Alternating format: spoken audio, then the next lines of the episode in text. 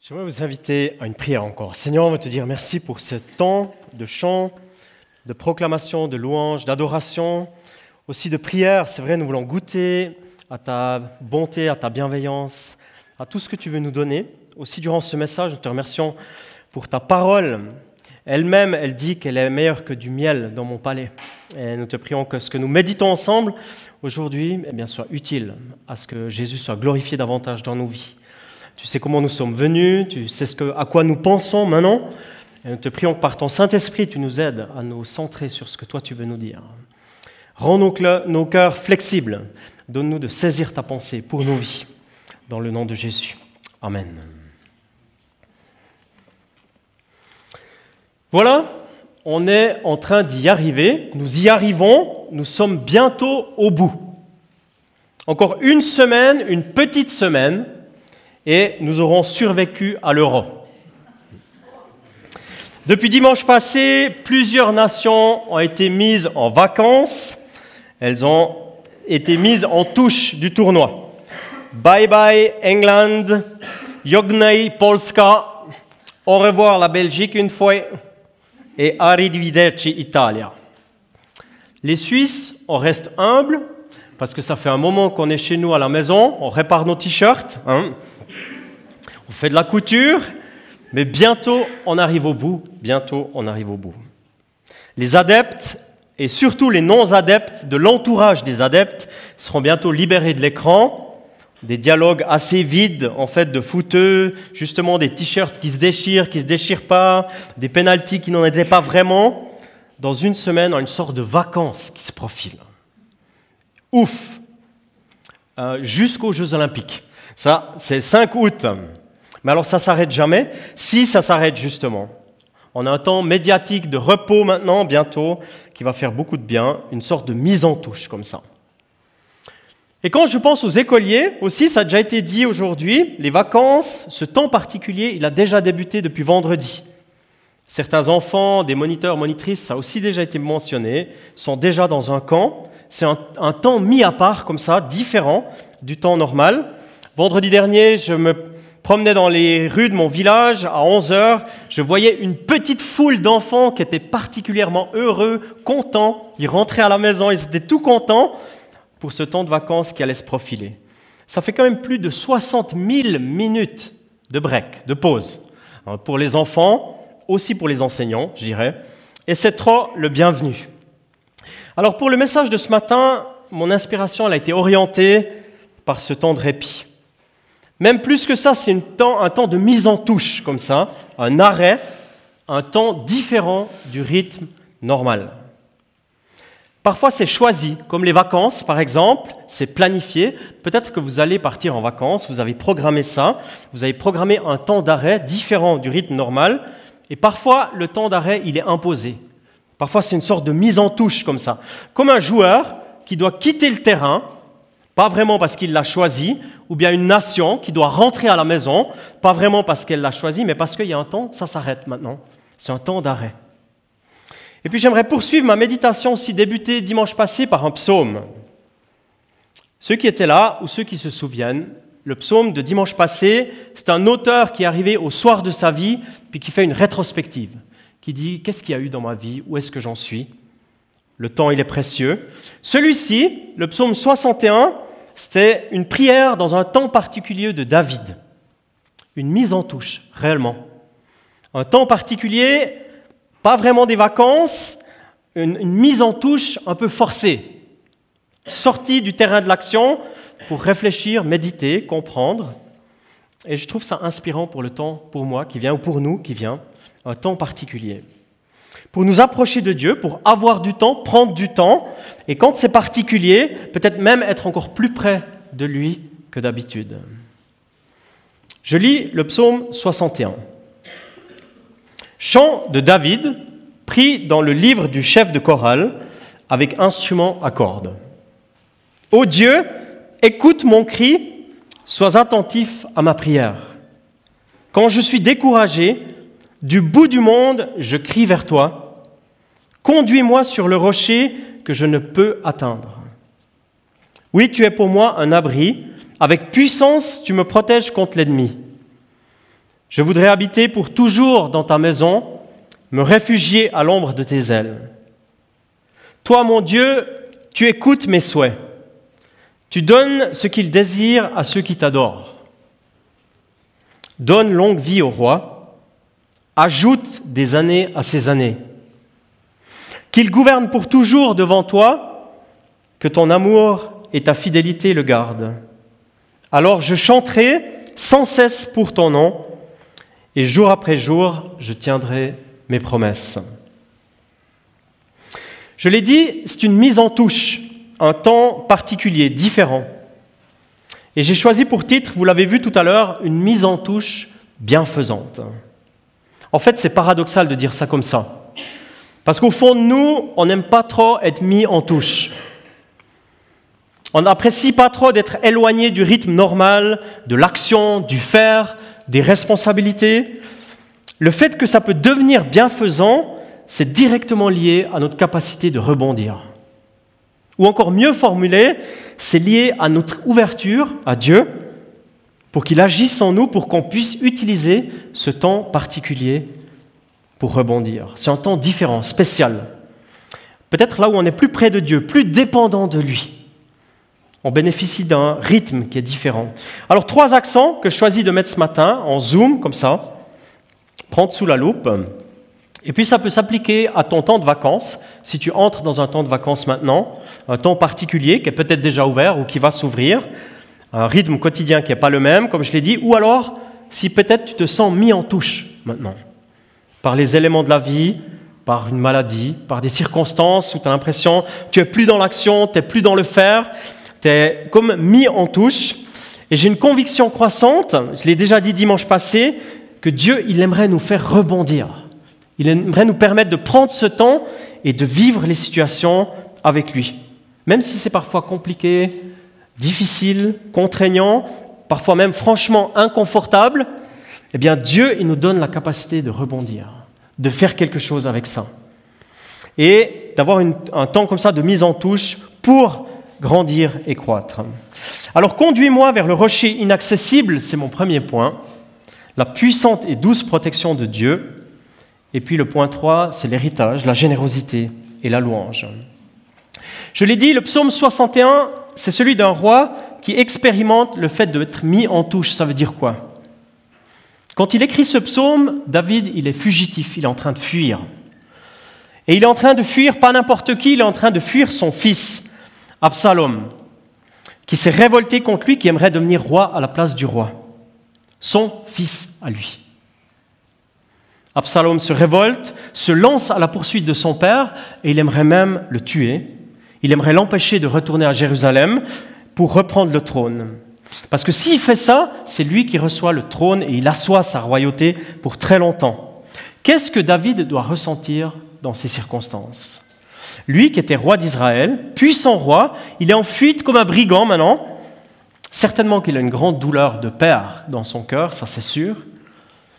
David, il n'avait sûrement pas planifié de finir son règne comme ça. C'est une mise en touche abrupte. Et ça faisait certainement pas partie de son plan. Alors, il avait expérimenté ça, vous vous souvenez, du, au début de son parcours, il avait expérimenté la fuite aussi, mais il n'était pas roi encore. Il était roi devant Dieu, il avait été loin, mais il n'était pas encore roi devant les personnes il, était confronté à la grande jalousie de Saül. Est-ce que ce n'est pas difficile d'accepter ces circonstances? Est-ce que ce n'est pas difficile de simplement être mis en touche comme ça, de côté Est-ce qu'on peut mettre une raison, un sens à ça, quand on y réfléchit? Et c'est là que David dit une prière particulière qu'on ne trouve pas beaucoup dans la Bible. Il dit Conduis-moi vers le rocher inaccessible. Mène-moi au roc plus haut que moi, littéralement. Peut-être qu'il dit ça physiquement, géographiquement, pour de vrai, peut-être qu'il le dit spirituellement, ou peut-être même les deux. Mène-moi au rocher inaccessible. Plus je méditais ça, plus je me disais, David, il arrive à rebondir et transformer sa situation en une prière. La mise en touche le moment difficile, la pause, l'arrêt qui lui est imposé, cette force, il la prend et il la transforme en une prière. Mène-moi plus haut. là où c'est inaccessible, là où par mes propres forces, j'arrive pas à y aller. Quand j'étais petit, quand j'étais en montagne, j'ai toujours été impressionné par ces animaux de montagne, les bouquetins, les chamois ou les autres chèvres de montagne qui montaient, montaient, montaient, qui montaient encore vers les lieux inaccessibles. Je me suis dit, mais c'est pas possible de monter si haut. C'est pas possible. Comment c'est possible de monter si haut à des endroits qui semblent si inaccessibles? Définitivement un rocher beaucoup plus haut que moi. Alors tu vois, je crois que c'est l'invitation que David nous lance dans cette parole de ce matin, ce psaume. Si tu vis un temps d'arrêt, si tu es mis en touche, si tu vis un changement de rythme pour réfléchir, prendre du recul, eh bien ça peut être une prière qui est la tienne. Seigneur, mets-moi à un endroit inaccessible. Permets-moi de rebondir dans ma vie. Seigneur, permets-moi dans la situation dans laquelle je suis de prendre de la hauteur, voir depuis le haut. Un refuge près de toi, ça c'est sûr, un endroit dans ma prière qui me permet d'élargir mon horizon. Vous savez, parfois, on est tellement dans notre situation, qui peut être compliquée, difficile, je l'ai dit, mais on a, on a parfois un regard qui est tellement limité à ce que nous vivons, qui est tellement figé, et il nous manque une vision plus large. Il nous manque une vision plus haute, plus, étendue. Et puis cette prière, je crois, elle m'invite à aller dans un endroit différent. Puis personnellement, vous le savez, j'aime bien prendre de la hauteur physiquement. Je ne suis pas un vrai montagnard. Je sais que dans l'église, ici, il y a des gens qui sont des vrais montagnards qui montent très haut. Mais moi, j'aime bien aller dans les hauteurs parce que ça me permet d'élargir mon horizon, de réfléchir, de méditer les thèmes que je vis. Alors, durant cet été, est-ce que tu vas prendre de la hauteur dans ta prière? Est-ce que tu vas profiter de ce temps différent pour aller dans un endroit inaccessible? Je ne dis pas un endroit dangereux physiquement. Je dis un endroit calme, dans la prière. Profitez de ce temps pour aller dans un endroit protégé, peut-être même surnaturel, parce que Dieu prépare une plateforme pour toi. Et moi, je crois vraiment que c'est ce que Dieu il aimerait nous permettre de vivre cet été, d'avoir un endroit comme ça particulier, de hauteur inaccessible, pour qu'on puisse voir comme lui, avec lui. Et puis ma deuxième pensée, c'est la protection de Dieu, qui est douce et puissante, que je lis aussi dans ce psaume. Et puis j'aimerais revenir encore un peu à l'image du début. J'ai dit dans une semaine on est libéré, mais ce point-là, j'aimerais encore l'illustrer un peu avec le foot quand même. Se réfugier ou aller sous ses ailes. En lisant ce psaume, je repensais aux jours qu'il y avait avant, mais aussi aujourd'hui quand je vais voir notre fils, quand il joue au foot, pour l'encourager. J'ai marqué les entraîneurs sont très différents les uns des autres. Il y a une différence assez conséquente quand on joue un foot de base ou bien quand on fait du foot élite. Les valeurs, c'est pas toujours les mêmes, les objectifs sont pas les mêmes. Mais quand il y a des temps d'entraînement, j'aime bien observer et j'aime bien observer le coach. Qu'est-ce qu'il fait? Régulièrement, il fait des remplacements pour que tout le monde puisse jouer, tout le monde puisse toucher le ballon. Et puis c'est intéressant de regarder les joueurs quand ils sont remplacés, quand ils doivent quitter le terrain pour aller faire une pause. On peut voir ça même dans les grandes équipes. Hein. Dans l'Euro, si vous suivez un peu, vous regardez quand un joueur il doit quitter le terrain, vous regardez un peu sa tête, qu'est-ce qui se passe à l'intérieur de lui. Alors certains juniors sont très mécontents de devoir abandonner, même si c'est que quelques minutes.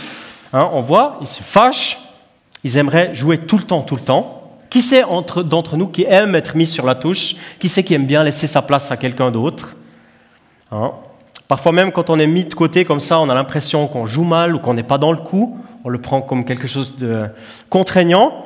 Et puis pour d'autres joueurs, ça je me souvenais aussi de mon parcours euh, à l'école, eh ben, on est soulagé d'avoir une pause. Hein. Enfin, je peux aller m'asseoir. Hein.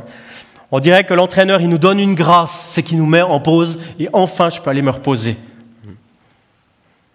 Quand il y a de la compétence chez un coach, l'œil exercé, il voit quand les joueurs sont essoufflés, fatigués, il voit aussi quel joueur il doit changer ou à qui il doit donner une pause. Alors j'aimerais faire quelques réflexions, des réflexions toutes simples de comment on pourrait rebondir quand dans notre vie on est mis en pause. Que ce soit des vacances ou que ce soit un temps d'arrêt qui est imposé comme je l'ai dit avant. La première chose, c'est que le joueur, il va pouvoir reprendre son souffle. Parce que c'est impossible de jouer à long terme si on a le souffle coupé. Quand tu lis la Bible, tu découvres que le souffle, c'est le signe fort de l'esprit. On a besoin de souffler, on a besoin d'être oxygéné, de respirer. Combien de personnes ont le souffle coupé? Combien d'hommes et de femmes parfois manquent de souffle dans notre vie quotidienne, dans notre engagement spirituel, dans notre vie de famille, dans notre vie professionnelle? Parce qu'on a besoin du Saint-Esprit, on a besoin du souffle de Dieu, réellement. Alors des fois c'est bon que le coach divin, avec beaucoup de grâce, il nous mette de côté ils nous appellent sur le banc, ils nous disent, tu dois reprendre ton souffle, tu dois reprendre mon souffle. Et c'est moi qui aimerais inspirer, donner un air nouveau. Dans le livre de Job 33, verset 4, il est dit, c'est l'Esprit de Dieu qui m'a fait, c'est le souffle du Tout-Puissant qui me donne la vie. Alors si on prenait ce moment de touche, où on est en pause pour nous renouveler dans l'esprit, recevoir ce souffle. Sur le banc de touche, le joueur il va aussi pouvoir prendre le recul sur le match. Parfois, le fait d'être dans l'action, comme j'ai dit avant, ça nous empêche de voir juste, parce qu'on est trop dans la situation. On n'arrive pas à analyser avec distance. Tu croches, tu butes toujours sur les mêmes impossibilités et tu t'épuises, alors prends du recul. Si tu es mis en touche, si tu es assis sur le banc, tu vas voir différemment. Et tout à coup, tu as même une solution en fait qui se dessine pour ta vie, pour ton problème, pour ta question de manière différente, parce que tu réfléchis différemment. Psaume 119, 59, j'ai réfléchi sur ma vie, je veux de nouveau obéir à tes ordres. Parce que parfois on est sorti des préceptes de Dieu, parfois on est sorti du plan. Et là, on a l'occasion, dans un temps d'arrêt, de réfléchir sur sa vie. Sur le banc de touche, le joueur va pouvoir écouter les conseils précieux de son entraîneur et combien les conseils de Dieu sont encore plus précieux pour nos vies, si on les écoute. Le banc de touche, c'est un moment qui va permettre une écoute intime, tout près. Ça va nous replacer tout près du coach, de l'intimité, de celui que nous servons. Et puis on ne peut pas faire l'économie des conseils de Dieu et puis de vouloir diriger nous-mêmes notre vie, de vouloir faire par nous-mêmes. Nos bancs de touche doivent devenir des lieux de prière où on écoute. Je cite encore une parole d'un psaume, 32, verset 8. Le Seigneur dit, je vais t'enseigner et te montrer la route à suivre, je vais te donner un conseil en gardant les yeux fixés sur toi. J'aime beaucoup cette idée. Je vais te donner un conseil en gardant les yeux fixés sur toi. Je sens tellement d'amour là-dedans, tellement de bienveillance en disant, bah, si tu as des questions dans ta vie, viens vers moi et laisse-moi te conseiller. Et puis sur le banc de touche, le joueur il va recevoir certains soins aussi. On sait tous par expérience que le match, eh bien parfois il y a des blessés, parfois il y a des simili blessés. Hein. Il n'y a pas toujours que des vrais blessés, hein. ça se voit aussi. Hein. Parfois on a l'impression les joueurs ils ont fait un tour par Hollywood ou quelque chose comme ça, tellement ils sont acteurs compétents, mais parfois il y a quand même des vrais blessés. Et ils ont besoin de soins. Mais qui dans notre vie, dans le match de notre vie, n'a pas de blessure? Qui n'a pas de plaie qui devrait être pensée à un moment donné, qui devrait être soignée? Tu vis des déceptions, tu supportes des frustrations, parfois tu fais même face à des trahisons, des choses qui te font mal. Eh bien, peut-être que le temps d'arrêt dans lequel tu vis, Dieu, il aimerait te soigner, prendre soin de ces blessures lui donner la possibilité de se laisser soigner. Le banc de touche, c'est aussi l'endroit où on reçoit les soins. Parole du prophète Jérémie, je vais soigner tes blessures et t'apporter la guérison. Et puis encore une dernière pensée concernant le banc de touche. Sur le banc de touche, le joueur va pouvoir se désaltérer. Est-ce qu'on n'est pas des fois assoiffé déshydraté par les efforts qu'on déploie chaque jour, chaque jour, chaque jour. Et puis le monde dans lequel on vit, très souvent les, les, puits sont secs, ou alors c'est de l'eau qui stagne, qui est peu rafraîchissante. Comment pouvons-nous alors recevoir de quoi étancher notre soif, notre vraie soif? Jésus a dit, quand il était à Jérusalem, si quelqu'un a soif, qu'il peut venir à moi et boire, qu'il vienne à moi et qu'il boive. C'est beaucoup plus que de l'isostar, beaucoup plus que des boissons énergisantes. Et puis en méditant ces quelques points, non pas de l'euro, mais une invitation réellement du coach divin pour ma vie, je réalise l'importance d'être mis en touche de temps en temps. Soit par un choix où je prends un break, je fais une pause, soit quand ça m'est imposé, de le rebondir et de le tourner ça en faveur d'une relation avec Dieu. La question dans ta vie, c'est pas est-ce que tu vas être mis en touche une fois ou pas. La question, c'est quand tu seras mis ou quand tu y es, qu'est-ce que tu en fais? La question, c'est ça. Hein? Et puis c'est là que Dieu aimerait nous aider aussi ce matin. Et puis j'aimerais conclure encore avec la synthèse du psaume, la conclusion du psaume. Souvent, on remarque dans les psaumes que Dieu se révèle tellement être bon, bienveillant, et qu'à la fin, la conclusion, si on relit le psaume, on va découvrir la bonté de Dieu, et David aussi le fait.